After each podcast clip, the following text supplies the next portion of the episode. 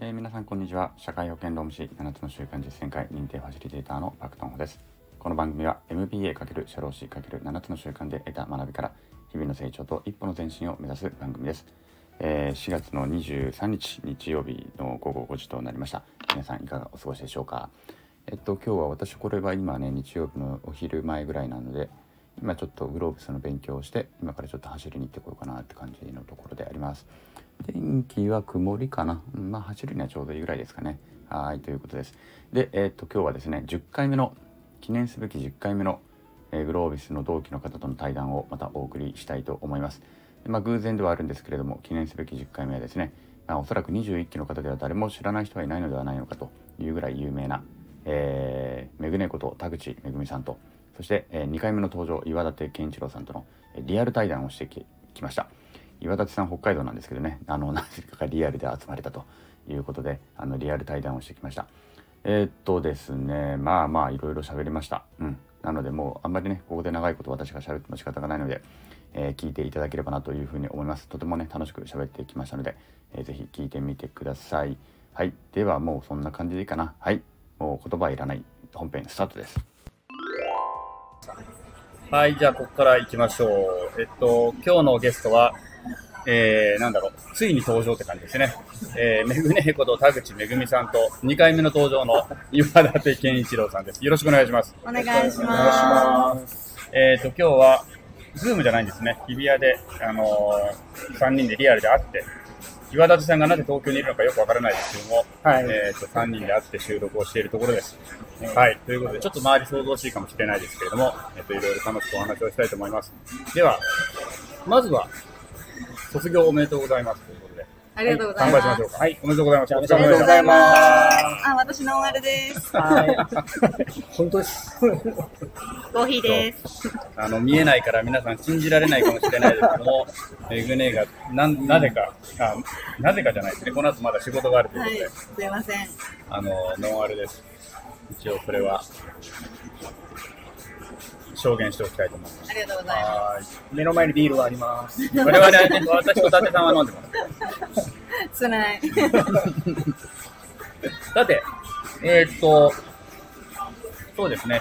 なんかこの3人に別に共通項がもともとあったわけではなく、なんとなく多分コメントにやり取りしてるうちに、3人で会ったってはないですもんね、うん別に。ないですね。はい、初めてですね。初めて。それぞれがなんかの会で会ったことはあっても、3人でっていうのは初めてなんですけども、まあちょっとせっかくなので3人でいろいろ話をしてみたいなと思っております。えっ、と、何か、何から聞こうかなっていうか、まず一応、えっ、と、グローブスじゃない人も聞いてたりとかもする可能性はあるので、うん。ちょっと簡単に自己紹介をいただいて、そこからお話をしておくんですけども、では、田口さん。はい。自己紹介か、なんかグロービス以外の人もっていう風になると結構難しいですね。えっと、えっと、何を言おう。えっと、グロービスで、えっと、今、パクさんと同じく21期で、えっと、もともと大阪セクション D で、で、今、東京セクション J の田口めぐみです。で、皆さんにはメグネートを呼んでいただいております。でですね、えっと、もともと、えっと、関西の方で、えー薬学部を卒業しまして、で、その後製薬会社で、えー臨床開発。その後に、えっと、メディカルサイアンスという、まあ、主な学術の部門ですね、に行った後に、えー最終抗がん剤のマーケティングを担当してまして、で、今、あの、ヘルスケアベンチャーの方で、えっと、新規事業の立ち上げを行っております。で、主に、えっと、会社自体は、えっと、病院経営のコンサルティングを行ってるんですけれども、私は、えー主に薬剤部ですね、薬えー医薬品ですとか、薬剤部に向けた、えっと、コンサルティングを行っております。まあ、こんな感じでいいですか、はい、素晴らしい。ありがとうございます。難しそうなことをたくさんやっているという。薬薬剤師薬剤師です。薬剤師だよねはい。薬剤師ですね薬。剤師ですけど、現場で働いたことは一回もないなるほど、なるほど。そういうことですね。まあ、いいずいずれにせよ、薬周りのお仕事をしているということですね。で、今、転職はグロービスに通い出してから転職でしたっけ？そうですね、えっと、3社目のアッピーがそもそもグロービスに通い出してからの転職で、単価の時ですね。で、その後、えっと、今の会社は、えーグロービスの大阪校の講師に、はいえっと、まあ、一緒に組織を作らないかっていうのでお誘いいただいて、去年の3月に入社をしています。ね、ななんか後からちょっと話聞きたいですけど、なんかグロービスの講師の方に誘われてっていうのもなかなかすごいですよね。なかなか嫌であのすね。でも見込まれたっていうことですよね。まあ、先にいなねくなりましたけどね、彼は。そんなオチが。去年の12月に辞めていかれましたなん。かありがちなオチという では、えっ、と、岩立さんも簡単に、あの前回の放送聞いてないらっしゃる、聞いてない方もいるいると思うので、あ、そうそうですね。2回目の登場になります、岩立健一郎です。で、私も、あのー今のメグネと一緒で、グロービス、あパックさんとも一緒で、えーグロービスのオンライン校ですね。で、今年一応、あ、今年っていうか、こう3月で、えー卒業できたかなっていうところです。で、仕事は、えー地方というかね、北海道で金融機関の職員ということなんですけど、まあ、あの、ちょっとメグネとのつながりもあるかもしれないんですが、病院の経営みたいなところもやってたりとか、まあ、そこでこうコンサルみたいなこともちょっとやってると。今は、えー、なんでしょう、出業、まあ、銀行の業務というよりは、えー出向で、大学の非常勤講師なんかもちょっと始めたりとか、まあ、ちょっといろいろなことをなんかチャレンジしてやってるっていう感じです。よろしくお願いしままあ、すごい大学の非常勤講師まで始めちゃってすごいですよねす。。なんか声かかっちゃいました。なんかわかんないすごいですよね。もう1回目の授業終わったんですよね。一応 2, 2回目まで。やって、あの学生さん方にいろいろやり込められてる感あじーです。はい。こんな感じです。グロービス的に言うと、これ評価4点以上取らないと来年ないですよね。そう、ない。だからやっぱり最後のアンケートがあって、こうちょっとここつまずくと次ないかなみたいな。あ、あるんですね。その非常勤講師も。今結構学生からのね、どこもやってましたね、学生評価。そうですよなんか自分が大学の時とか超つまんない先生とかいっぱいいましたけどいっぱいいっぱいあの自分の教科書を売って、自分が書いた本を売って、あそうそうその本読んでるだけ確かに確か取れるよううに。その本がやたら高いみたいな。そう、その本読んでるだけの授それ業がね、ありまはす。ですね、あの前評判で、そういうことすると必ず生徒が離れてきますよって言われてたので、いやなんかやらないように。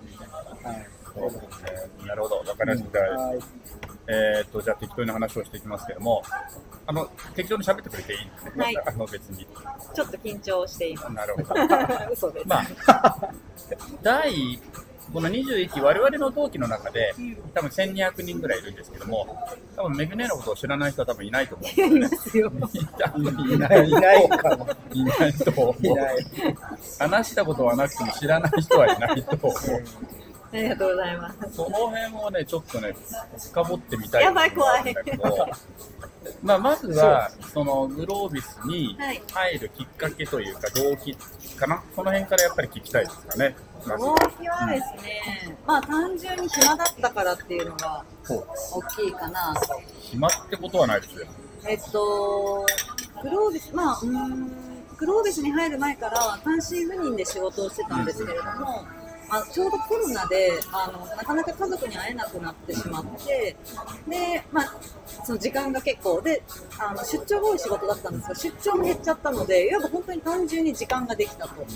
でじゃあこの時間何に当てようかなって考えた時にまあ、私としてもともとその自分の志があって、まあ、製薬会社さんあのその時は2社 ,2 社、えっとなるある中で本当にこのままこの職種で進めるのかなっていうのを迷っていたのもあって、まあ、少しちょっとインプットをしたい外の世界をこう触れたいっていうので、まあ、グロービス。たまたまそういう思いを持って新あの御堂筋に乗ってたらグロービスのあのプリシンのなんかセミナーやってますみたいな。で無料ですっていうから、あ無料なのかと思って申し込んだら、えー確かクリスマスイブに受けたんですよね、クリスマスイブに受講してで村尾さんの授業でめちゃくちゃ面白くてそのまま、えー、と受け受けたっていう感じ。だからすでに1月期の申し込みは終わってたんですけどまだ空きがあったんで1月期から受講しました。じゃあもう今申し込むと特典としてみたいなのに見事に乗ってったわけそう確かにそうですね。確かに。あったもう確か最初体験行った時なんかそう。そう今お申し込みいただくとみたいなのあったもんいやね私ねギリギリすぎてね得点なかった気がしますね。なるほど。そうか、じゃあもともとはそんなに何か課題意識があったというわけではなく、ではないですね。なんかその時まあ、仕事自体はすごい楽しかったですし、なんかこう自分でこういうことを学びたいみたいなのも全然なくて、まあ、あとは製薬コミュニティしか知らなかったんで、もっとこの自分の業界じゃない人と触れ合いたいとか、そういう違う考え方をインプットしたいっていうのは結構大きかったかもしれない。なるほど。最初の頃は大阪港で通って？大阪港で。ただ、本当にそのクレッシン受けて、デイ5からもう完全にリモートになっちゃったのあ、そっでか、そっか。じゃあもうどっちでも受けれるようにはなったといえばなった。そうですね。岩立さんは前回のところからなんか付け足して言うことありますか？きっかけで。きっかけですね。きっかけはでもやっぱり、なんでしょうね。自分の OS 変えたいというところだったんで、いや、もう、あの、話もしたけど、ダブルで行っちゃったんで、あの、自分に負荷かけすぎて、今解放されて、かなりロスになってるっていう状態。え、ダブルとも、両方ともロもう解放されたんですか？もう解放されたんで、さて、みたいな状態そうですに今、よね。いや、それはンみたいめちゃな感じでめちゃ、めちゃめちゃ時間ができてるっていう感じですかね。はい。あ、これ一人一個ずつ取ってってことですあか、どうぞ。え、じゃうん。あ、えこれ食べていいですか？あ、これ入ってる。はい食べていいですか？はい、ありがとうございます。あ、そうか。はいちょっとね、食べながら失礼しますが。なるほど。クリシンのクリティカルシンキングの授業の後は何を受けたんですか？最初の。が、EMS と EMS、えっと、赤基礎。EMS は正式名称は何だっけ？けマーケティング経営戦略基礎かなんかうんうんうんだったかな、うん。ですよね。えっ、と、キュービーハウスから入るやつですね。そそこが原田さんとの出会いだったんですよ。えっと、私を今の会社にさせてくれた先生です。なるほど。出会いかつ、私がマーケティングに転職しようと思ったきっかけですね。へ EMS がやっぱすごい面白くて。で、まあ、その頃から、その自分の職種って、まあ、あの製薬会社ではもちろん大事な職種なんですけど、薬を患者さんに届けるっていうところに関しては、担ってるのはマーケ営業だなっていうのを感じてたので、で、EMS を受けて、あやっぱりこれ自分でやってみたいと思って、うん。で、原田さんがもともと製薬会社のマーケティングの方だったんで。で、やってみようと思うんですっていいんじゃないって言われて、よしと思って転職しました。で、完全に東京に来たっていうああ。うん。なるほど。じゃあ、マーケは本当にグロービスですごい好きになったっていうか、もうこれ私の転職みたいな感じで思ったってことねそうなんですうんでも、あれですよね、もうなんとなく覚えてるけど、人系の授業が好き、あの、得意でしたよね、最初。そう、そうなんですよ。うんうん。だから結局、マーケ苦手で、あの、マーケ1、めっちゃレポート悪くて、原沢さん？え、いや、えっと、それも原田さん。ああ、なるほど。えって思いました。そうなんだ。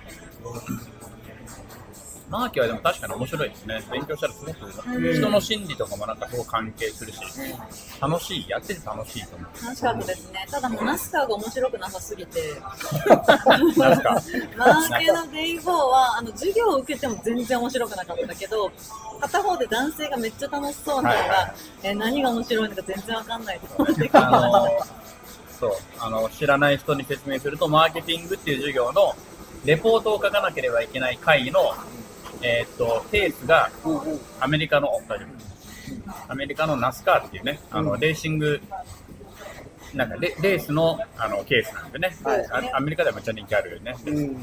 ずっと同じとこぐるーっと走ってるやつですね。なんかね、あれ、私の一緒に受けた授業のとある女性ももう大っ嫌いって言ってました。やっぱり、でも点数はめっちゃ良かったんですよ、この人は。えでももう本当嫌って。確かに男性陣は結構なんか楽しいってやってたような気がするー、。私の楽しさはやっぱ分からない女性側のあれですねうん、。多分そうだと思いま顧客のなんか考えがわからなくて、うん何をが楽しくてそのぐるぐる回る車を見なきゃいけないのかっていう。す。なるほど、なるほど。それね、そう。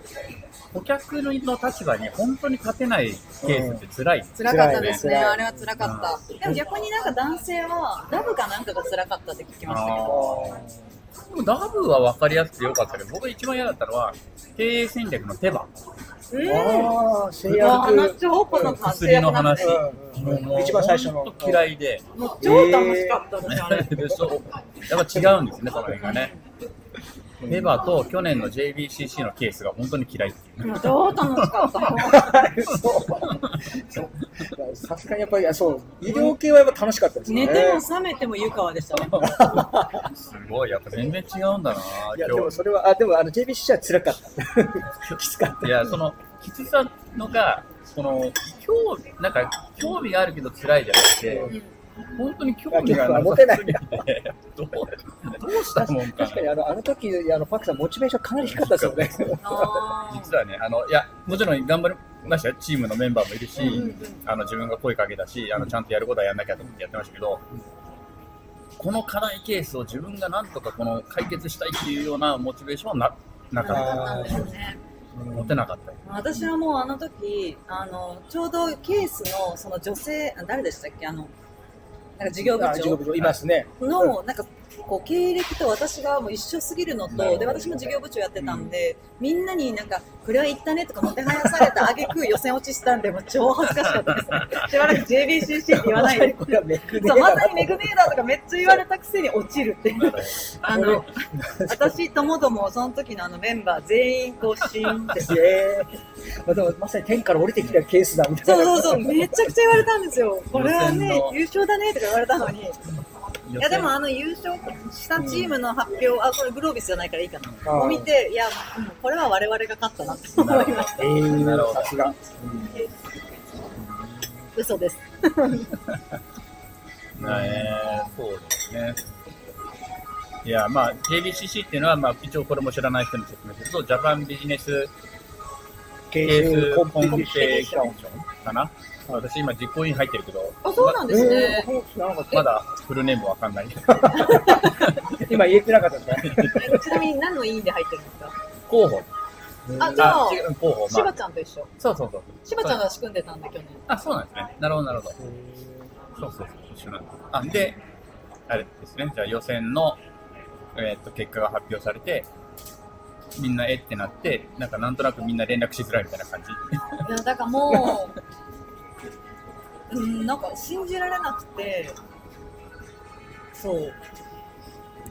最後まで信じられなくて。で、みんな、あの、いや、予選落ちじゃない。なんか多分間違えたんだよ。あの、失格だみんなで。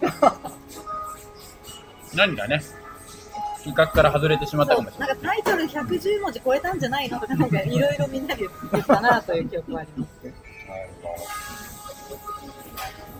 まあそんな感じで、まあとりあえず、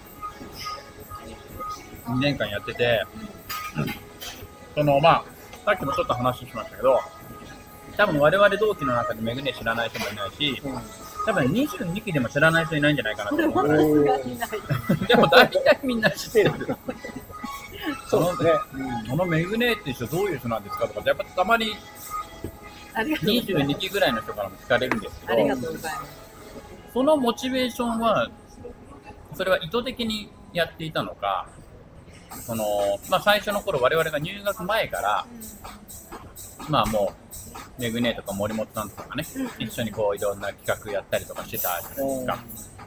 で、私も初めて最初の頃それに参加して、最初の頃は結構私はその空気感がもうできちゃってるのが、ちょっと入りづらいうん。あのイメージがあった、印象があったんですけど、あの頃のそのノリというのは、もともとの自分の性格的なものだったのか、なん。となくい意図して何かをややっていたのか、なんかそういうのってなんかあるんですか？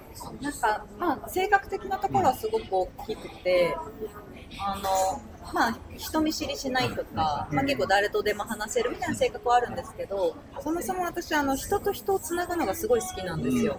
なんか、例えば伊達さんがやりたいことを聞いて、あれ？これ、例えばパクさんだったら解決できるんじゃないっていうのがあったら、伊達さんとパクさんが知り合いじゃなかったらつなげたいっていうのになるし、うん。なのでそういうあの機会を増やしたくて結構ああいうイベントを多く機会あのしてたなっていうのはありますね。で結構こうしんどいじゃないですか。なんかああの人なんか名前は知ってるけど、一緒になんか飲んでみたいけどなかなか声かけづらいなみたいなところにもし私が介入してそういう場を作れるんだったらそこはあのなんですか提供したいなって思ってたので。でそれはグロービスでもそれをやってあげやその自分ができることがあるならば、そういうことやりたいなと思ってやってたんですね。なるほどね。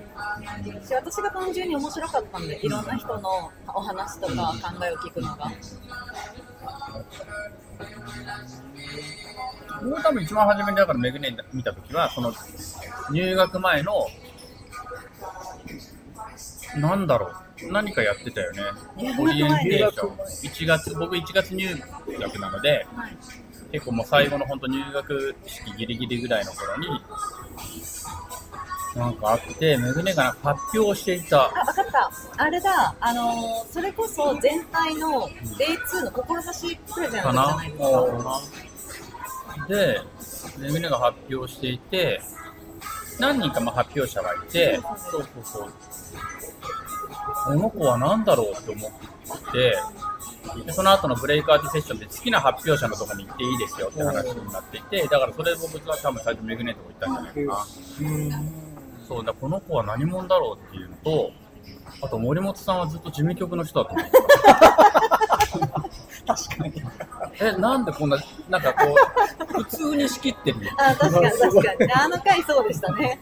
しかもなんか、よくわかんない16期かなんとかの先輩呼んできて、なんか仕切ってましたもんね。普通に仕切っていて、なんかすごく慣れてるし、うん。事務局の人だと思っていたからな。私は森本さんと知り合ったのは1月なんですよ。あ、そうなんですね。OBH で一緒になってそう、なんだね。そこが初めましてだったそこか。ら、そこから相棒生活が始まっていく。相棒性がそうですね。あの、お互い単身赴任だったんで、うん。で、私コロナで、で、彼は中国に赴任していてっていうので、時間を結構持て余してたっていうのは大きかったかもしれないです。確かに単身赴任の会みたいなのを作ってそうそうそう、あと会長と。あ会長なんですねで、うんあの、会長と森本さん3人で生徒会を作るっていう。あなるほど。なのに、いつの間にかあの二人を単身赴任解消してるっていう、裏切られて終わってる。そう終わってるの。あ、会長も単身赴任だったんそうです、そうです。会長も京都にご実家あって、で、東京でずっと働いてたんで。えっと会長っていうのは会長ってあだ名の人がいる。あそうですね。あいつなんかね、生徒会の会長になりました。なるほど。そういうことなんです。僕ね、まだね、森本さん会ったことないんですよね。ほまあ会長も会ったことないけど、う、会長はレアですからね。多分 AI じゃないかなと思って。そう、私もね、最初、会会長って存在しないのかなって思って。僕ね、21期で言うと、会長と22期の、もう名前出しちゃうけど、小寺さんは AI, AI かなと思って。で、小寺さんはでも去年の飛鳥会議で会ったので、あ、AI じゃなかったってことが分かったんだけど、会長は今でも AI だといる、いる、いる、いる。確かに、お会いしている写真であんま見たことないですね。あの、皆さんとか、あの、世の中だと会長。はね、そう、なかったんで。意外と今、だから、謝恩会とかのミーティングとかも一緒にやってたりするんだけど、意外とね、ミーティングとかであんま喋んない。そうなんですね。そんなに発言はむちゃくちゃあるわけだ。むちゃくちゃ発言があるわけじゃなくて、でもその後に Facebook とかの投稿がブワーってくるので、多分、なんか AI なんだろう。情報みんなで収集情報インプット、データをインプットしてすごい。そうかもしれない。いいやや、存在してる。意外と大きいんです。背が大きいんです。会長素晴ら素晴らしい。はい。ちょっと本題入ろう。あじゃあ、そうやって、あの、まあね、いや、でも本当ね、メグネとかのおかげで、我々いろんな、あの、人と出会えたのもあるし、ありがとうございます。まあ、こうやってなんか楽しくやっていくんだなっていうのが分かったのは、最初、まあ最初はね、ちょっと私も入りづらかったっていうのはあるけども、でも、まあ本当でも終わってみれば本当おかげでこうやってね、いろんなところにつなげたし、つながれたし、あの、良かったなと思って。私結構、グロービスで言うと私とか岩立さんってちょっと年上じゃないですか、平均で言うとね。どこまで入っていっていいのかが最初ちょっと分かんないところがあって、やっぱメインが30代の人たちなので、どこまで入っていっていいか分かんなかったんだけども、まあ全然そういうの気にせずにね、関係なくやってくれたっていうのがあって、すごくありがたいなっていうふうに改めて思っている。はい本当お酒飲めればおごるんだけどね。今日飲めないんです今日飲めないんですよね。まあ、パクさんとね、これだけ距離が近くなったのも浅草で飲んでるんですよ ね。上のね。上の壁違う、あれ、飲んだんじゃないもともとモーニング会だから。もう一回言うけど。モーニングは遅刻していかないもう伝説になりつつあるのがカラオケとか行ったそうそうそうそうあれは私がモーニング会を企画したのに、えネグネが聞きますって言ってモーニング会来ず。怖い怖いで昼昼からの上のでの飲み会は、なんか大量になんか人引き連れてやってき そうだったんそうなんですよ。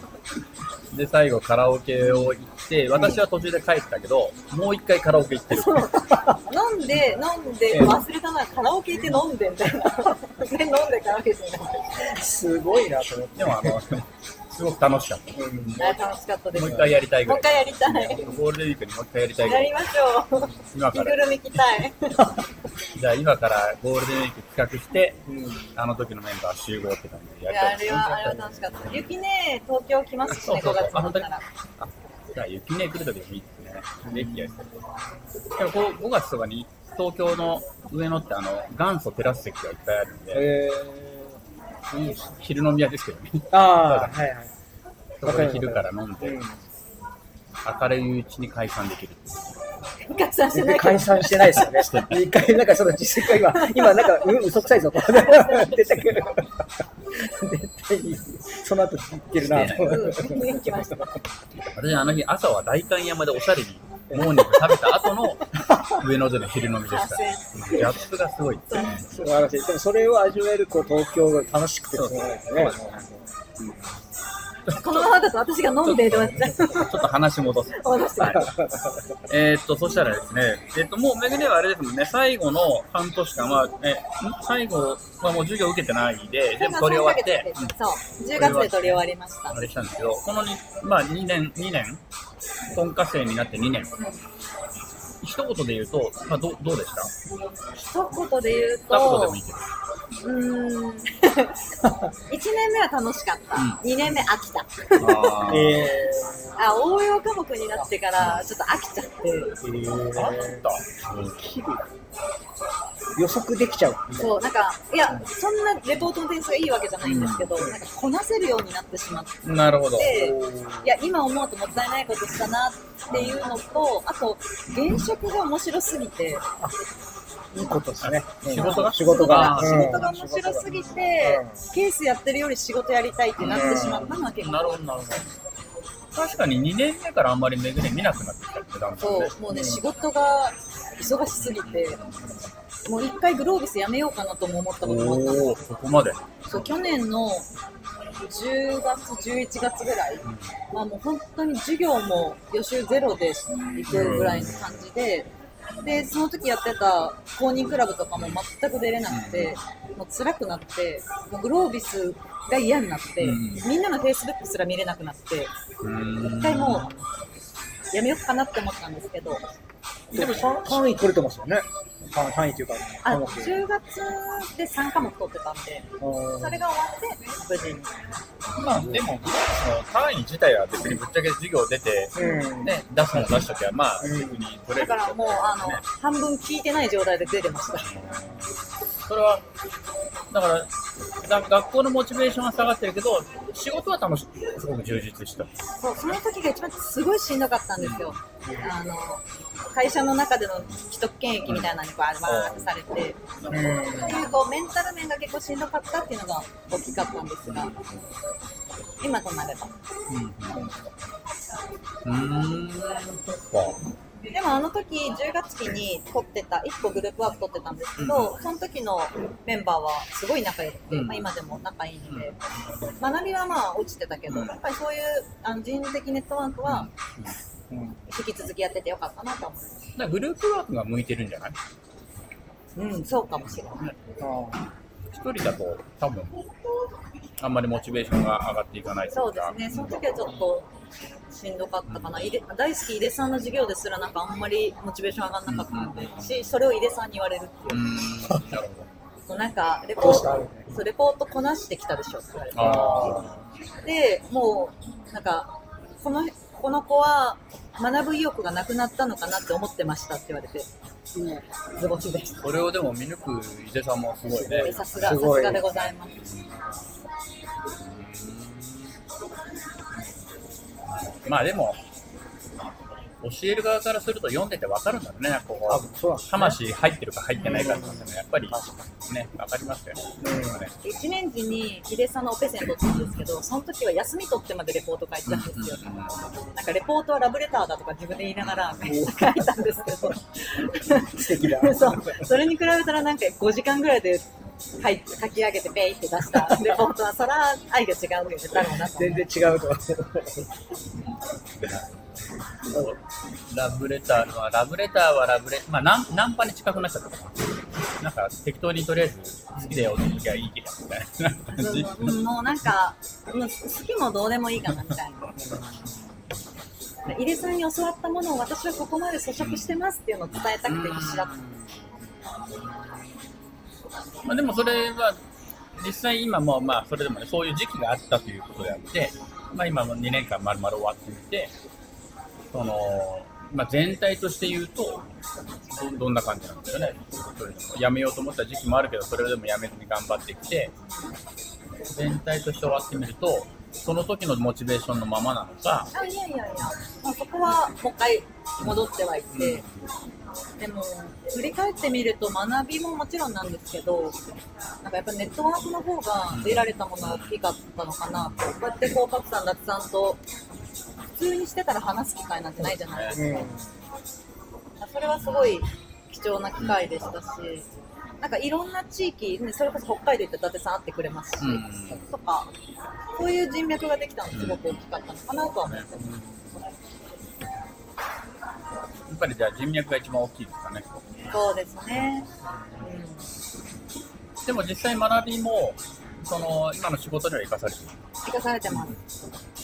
まあ、特に、あの、人系はもともと好きだったんですけど、さっき言った経営戦略とかマーケティングとか私苦手だったので、それこそオペレーション戦略なんて最初稼働率とか分からなかったから、なんか稼働、いや、すごい、すごいなんか恥ずかしいんですけど、井出さんに質問で、えー計算したら稼働率が100%超えたんですって言われて、あ、言って、で、その時、あの、いた地区とかに、え、稼働率って意味分かってるって言われて、えみたいな。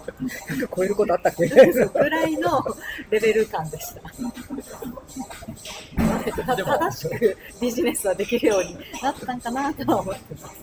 でも本当分野が違うと本当わかんないこといっぱいありますよね。ありますね。な僕もだから全然わかんない単語いっぱいあるもん今に。NPV とか知らなかったです。まあそんなの当然私も知らなかったし。普通使わないですよね。インターネット関連の用語も全然わかんない。IT 関連の用語は本当に今でも。なんか SARS がとか言われてるけうん。わかんない。ど、全然わかんなかっなんか当然なのに SIR とか言ってた。ななんなんそれは。そう。しかも全部はそのこのイントネーションなくして言うのやめてくんないとかって。ことだから何あの例えば僕が結構結構気になるのがだから要するにあれですよ。彼氏が彼氏になると同じ今のイントネーション全部同じでしょ？ツイッターだけどツイッターとかなる。から私はあれが結構ずっときいつも気になってしまって。てで特に IT 関連の人たち全部そういう発音の仕方あ、を確かに、そうかも。それがあの気になる。まあそうするとなんか違う単語に聞こえちゃうんですよね。そうそうそう。聞いたことない横文字が並んでるぞみたいな。とっつきとっつきづらいぞみたいな。でも最初の頃はアジェンダとかアジェンダアジェンダって。アジェンダってそれ内容って言っちゃダメなのかと思ってちょっとカタカナ用語が多かったから、フレームワークとか、いや、これは別に。えじゃあもう最後のテイクアウェイとか言って瞬間に何それみたいな感じ。で全然わかんないホーム、なんかテイクホームメッセージ。全然わかんないそんなこともあります今も全く慣れない。ですね、うん、まあいいやそんなことは。なるほど。えっ、とじゃあそうすると2年間で一番このまあいろんな波が結構だから多分メグネの中で波があったんですよね。こうガーッと盛り上がそってる時もあれば、。うん。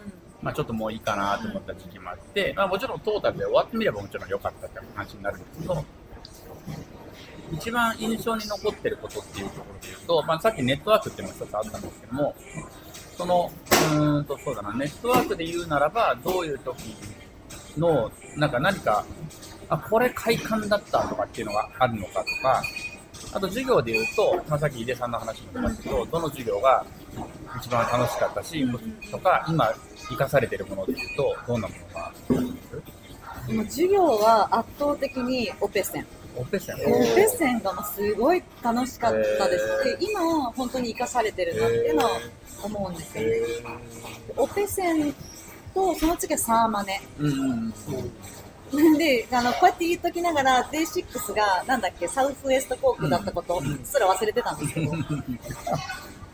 でもやっぱサーマネでもオペセン、でも、いや、でも圧倒的オペセンですねオ。ペセンもう一回お金払ってもいいからつけたい。そんなに生きる、生きてだからる今に生きている感じ。今の仕事に生きている感じ。そうですね。まあ、特に病院ってやっぱりオペレーションなので、はいはい。まあ、いかに稼働率高めて収益性上げていまあ、くか。確かに確かにそうですね。病院のベッド稼働率そう、を上げあとはてみね、たいな雇ってる医療従事者をいかに、まあ、その効率よくね。動いていただくか、でもそこに人間のその心を忘れちゃいけないのでサービスマネジメントが必要で、従業員満足度を保ちながら効率性を上げていく。え確かに病院のそのそうですね在院数とベッド稼働率とかそう大体もうそこにもうどこにボトルネックあるんですかみたいな話になりますもんね。そう。でもそこを追い求めると、うんどうしてもその自己犠牲のもとに成り立つような医療になるじゃないですか。うんだからそこにすごい気づきを与えてもらったのがサーマデだなと。うん結局患者さんの満足度の前には従業員満足度がないといけないよねっていうので医療従事者の満足度ってどうやったら上げられるんだろうっていうのはすごい考えさせられましたね。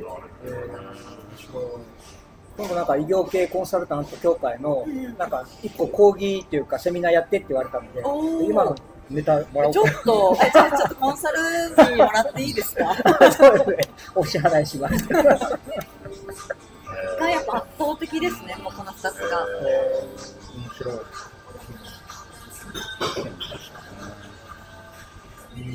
あとは、さっき言ったように、ネットワークっていうことで、まあ、どのこうイベントとかつながりとかも大事なんですけど、やっぱり大きかったのは JBCC、1年目の時のフライフィールドとはいはい。2年目のワンピースうんですね。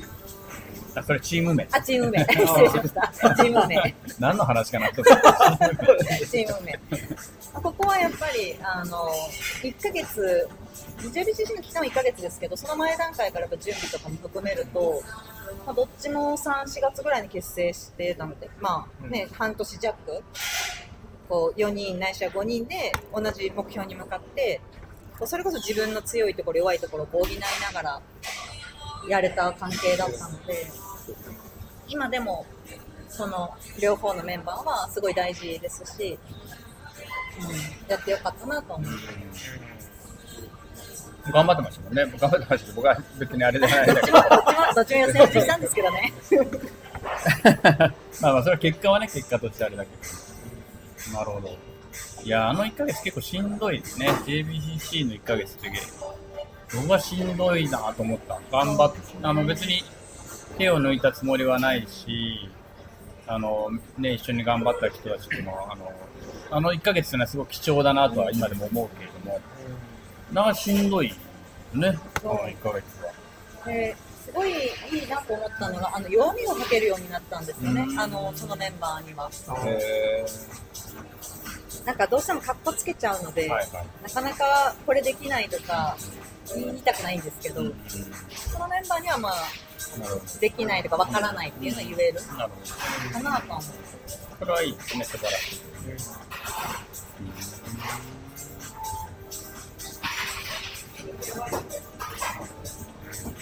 わかりました。なんか岩田さんから聞きたいことある。聞きたいことっていうか喋りたいことがあったら喋ってそしてあの、二人ともビール、ビール飲んでファーファーしてますよね。そうそうそう。ちょちょっと一時停止して買ってきます。あ、もちろん。はい、ちょっと一時停止はい、します。一時停止。はい、じゃあおかわりしたので続きいきましょう。私は飲んでません。はい、えっと、メグネは本当に飲んでないってことで一応 言っておきます。しつこく言う。しつこく言っておかないと。ハイボールの目の前にあるんですけど。今我々はハイボールに2杯目に。私はアイスコーヒーです。これはね、一応メグネの名誉のために一応言っておく。そう、私が飲んでない時間の方が少ないんじゃないかっていう。少ないでしょ、でもはい。このやつです、本当は。おー、そうそうそうそう。写真はあるんですよね。うん。本当ですねまあ今ね、あの休憩、休憩時間じゃないけど、あの、卒業式で帽子を投げる投げない話をちょっとしていたところですけども、えっ、と、さっきまで何の話したんだっけな？まあ、2年間どうだったって話であったんだけども、うーんと、そうね、あと何の話しようかな。あと何何の話しまあと、うん。パクさんが送ってくれてたのは、2年間どうだった、うん。ここが一番成長したなと思えた、今後の抱負、同期のメッセージ。じゃあ、酔っ払い二人なんでね。ど、どこが一何が成長したか、どう成長したか、その差分はどうか、まあ、これも結構みんなに聞いてるところではあるんですけども、どうですか？成長した、まあ、ね、あのー多分、日本全国で30代に入ってから、成長をしようとしている人っていうのは、多分パーセンテージでかなり低いと思うんですよ。そういう数字とかも多分いろいろ、読書時間とかね、いろいろあるけど、とても低くて、ということは、まあ、今後は知らないけれども、今の日本の経済の中で言うと、特に生きていけるっていうのも、まあ、おそらく、まあ、そうなんだろうな、みたいな、ね、ことだと思ってるんだけども、まあ、一応我々はそれでも自分の成長っていうものを望んできたわけですね。で、多分、それは自己実現もあるかもしれないけど、自己実現以外のもっと崇高なものもあったと思うわけです。でそこにどのぐらい我々は近づいたのか、うん、っていうと、どうでしょう？私は、その、まあ、グロービスはずっと言ってるんですけど、あの、高校生の頃からずっと同じ志を持っていて、で、それをこう実現したいって思いで、まあ、製薬会社入って、なかなかこう、結局製薬会社って組織の中の一員でしかないので、自分で何か社会に変革を起こしたなっていう実感がないまま、まあ、グロービスに来たんですが、まだそれは実現してないんですけど、それをやるための、なんか武器は手に入れたなとは思うんですよ。あとはもう動くだけかなと思っていて、まあ、それは動いたらね、失敗したとかもあるけど、かかつ、その失敗した転びそうっていう時もどうしたらいいって聞ける、やっぱり、あの、同じようにこう、原動力、熱意を持ってる仲間ができたっていうことが、本当成長できたことかなと思います。なんか前に進むことが、まあ、前々からも結構ね、怖かったんですけど、前に進むことがより怖くなくなったっていうのはおーなるほど、なるほど。それはいいですね。前に進むことが怖くなくなったっていうのは、いいですよね、それね。すごくいいと思う。うんなんか転んでも多分起き上がれるし、起き上がれる術をグロービスから学び、起き上がり方を多分仲間から学べるんだろうなと。なんかね、そこはわかる。あの、僕が思うのは、なんか、っていうかビジネスというものは、転ぶものなんだっていうことが分かったかな。で、転みんな転んで立ち上がって、転んで立ち上がってを繰り返してるってことで、意外とやっぱりそれやらないと、わからないと、やっぱりその、なんかすごく才能がある人がやっているとか、ね、そういうイメージがあるんです。でもそうじゃなくて、みんな転ん、だその確率をどうやって低くしていくかっていうためにまあ学んでいるのであって、でも転ぶんだなっていうか分かったっていうのはまあ結構大きい収穫かなっていうのですね。自分もっとレベル低いんですけど、なんかこう入るまでは、こう組織とこう、ちょっと、まあ、組織変革みたいなことをやった時に、一人だったんですよね。孤独だったんですけど、こう、いろいろこう学んで、いろんな人とこう、こうコミュニケーション取れるようになって繋がってって、卒業したら、武器も手に入れて、変革って俺できんじゃないかなみたいな、ちょっとした自信もあったんですけど、つい最近、やっぱり凹むことがあって、でもその時に一番違うことに気づいたのが、仲間がいたんですよ。周りに支えてくれる、味方になってくれる仲間がいつの間にか周りにできていて、なんかそれって全然違うなと思って、それってここに来なかったらできなかったコミュニティなので、すげえ価値あるなぁっていうのを言ったりもして、なんかこう自分、学んだのが自分が成長したというより、なんかこう、人に助けられるようなになったみたいな、そんな感じで、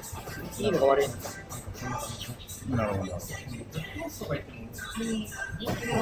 でもなんか、それはすごい分かって、なんか自分で何でもできるようにならなきゃって思ってたんですけど、いやもう自分、なんか助けてって言えるようになったのが強いかなと思って。なるほど。そうですね。あいや、なんか今の話あれですね。あの、来年とかに LEV とかのケースにしてもらってもいい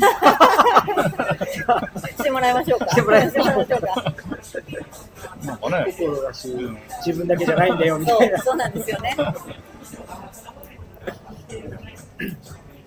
こう、なんか前に進めるっていうその進み方も、こう自分のペースじゃなくても、なんかこう押し上げてもらうっていうか、うん。もっとすなんかこう視座が高いところまで自分がいけるんじゃないのかみたいに思えたりとか、すごいなんかこう精神的なものも、もしくはこうテクニカルなところもそうなんですけど、組織に対する影響力もそうですけど、全然力が違ってくるっていうか、かすごいななんかあの、何かを新しいことやったときに、ここので出会った学友たちがどういう反応をしてくれるかとかっていうのが、なんとなく想像がつくというか、そういうのはなんかあるんですよね。だから、思い切って行ってみて、頼ってみたらいいんじゃないみたいなイメージはなんとなくついてたのがあって、それは多分、まあみんな我々みんな思ってることなのかなっていうね。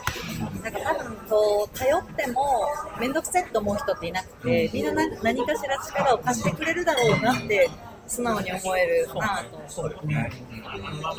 確かに。強いですね。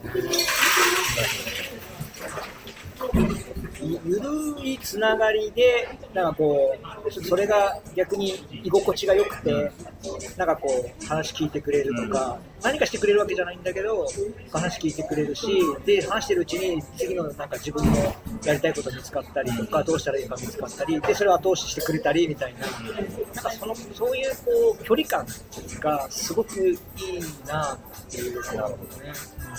え、この話グロービスに売ろうかな？ケースや、ケースかけます。エースになる、するか、なんか最近、パクさんすごいマネタイズ考えてますよ、ね。代理記入して、そうそうそう、5%、5%だか7%だか手数料とかで。あっけえなと。ケースにするか、なんか、あの、体験入学とか野球入学でネタにする。ネタにするか。動画にもできるし、うん。そうか。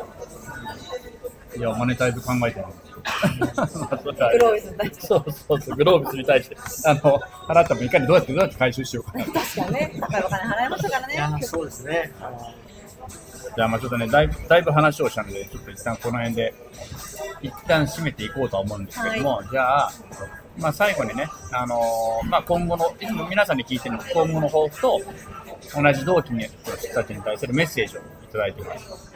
で、えっ、と、伊達さんもまあ前回いただいたんですけども、またこの改めてね、一言あればいただきたいなと思いますし、で、最後、めぐねで締めて終わっていきたいなというふうに思うので、えーどうでしょう？あじゃあ私の方ですねメッセージも両方一緒に伝えてください。そうですね。卒業がこう、なんか決まって、その後いろいろ来たことを考えると、やっぱりこう、ご縁っていうんですかね。あの、非常勤講師の話もそうですけど、なんかこう、いろんなこう、ゆるいつながりをたくさん広げていった、さっきの話じゃないですけど、広げていった時に、いろんな話をこう、してもらって、次のチャンスが生まれてくるっていういうところが、で、やっぱこう、グロービスの一番いいところはそのネットワークって、えーいうところが、まあ、こういう、私もこう、北海道から東京に来ないとなかなかやっぱりつながりってダメなんですけど、逆に北海道に来てもらったらもう全力でアテンドするみたいな、やっぱそういうこう、ちょっとしたつながりを大事にしていくことが、これからの人生も大事になるかなっていうふうに思うので、いや、もう卒業してからも引き続き、ぜひ声かけてほしいなっていうか、つながっていきたいと思うので、はい、今までに、あの、ところもお礼を言いたいですけど、これからもよろしくお願いしたいなと。はい。はい、ありがとうございます。よろしくお願いします。じゃあ、めぐねお願いします。はい。えっと私もでも一緒で本当に自分のこうライフキャリアを考える、まあ、グロービスに入ってから今までのライフキャリアを考えると自分一人でできたことは何にもなくて本当につどつどあの同期に助けてもらったなっていうのはすごく思っていて。まあ本当仕事辞めたいなっていう時に相談に乗ってもらったりとかそれこそ次のキャリアどうしようっていう時にもまあ話聞いてもらったりそれこそ自分の事業を次何しようかっていう時にアドバイスもらったりとか、こう、つながりがなしには多分ここまで来れてないんだろうなというふうに思うので、まあ、これからも卒業しますけど、あの、同期を頼りながら、そして、まあ、頼ってほしいなと、なんて頼られた時には、あの、ギブしたいなというふうには思うので、私自身もそうですし、まあ、同期全員の志実現のために、お互いになんかこう協力し合えたらなというふうに思っております。はい、ありがとうございます。もう本当、いつもの、なんか、懇親会で出会っていたメグネートと思えない発言でありましたけど、真面目な発言でしたけど。アイスコーヒーだとね、こうなる最後まで、はい硬い。いや、ダメだよ。だって残るのがあのヘロヘロの私じゃダメですよ。いやいやいやいや。一旦、まあ、時間は時間なので、この辺で一旦終わらせていただいて、まあ、いずれにせよね、また、卒業式とかでもお会いできると思うで。次スピンア、スピンオフで、ノンベイバージョンでやりましょノンベイバージョンいいよもうぜひぜひオ。硬すぎたちょっと硬すぎたもうなんならライライブでやる。ノンベイバージョンです。じゃあ次、それでお願いします。